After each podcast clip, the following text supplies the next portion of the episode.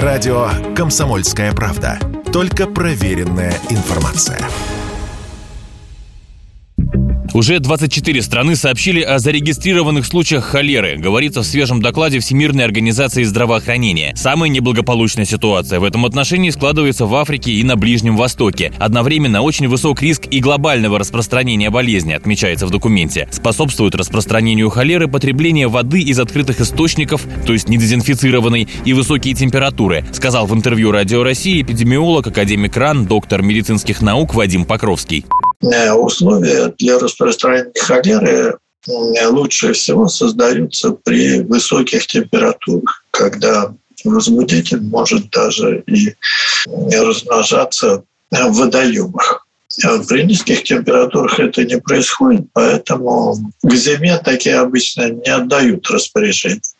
В России холеры не было с середины 90-х. Риск распространения болезни и в нашей стране крайне невелик, отмечают эксперты. И все же напомним основные симптомы холеры. Слово корреспонденту «Комсомольской правды» Анне Добрюхе. Главный риск – стремительное обезвоживание организма. Если его не затормозить, человек может погибнуть за считанные дни и даже часы. Происходит же обезвоживание потому, что холера вызывает нескончаемую диарею и рвоту. И при этом есть отличительный признак от других менее опасных кишечных инфекций.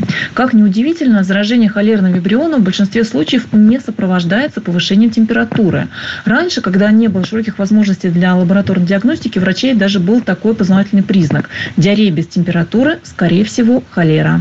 Напомним, холера – крайне заразная инфекция. Она провоцирует эпидемии, имеет высокий процент летальных исходов, поэтому отнесена по всему миру к категории карантинных и высокопатогенных. Василий Кондрашов, Радио КП. Все программы «Радио Комсомольская правда» вы можете найти на Яндекс Музыке.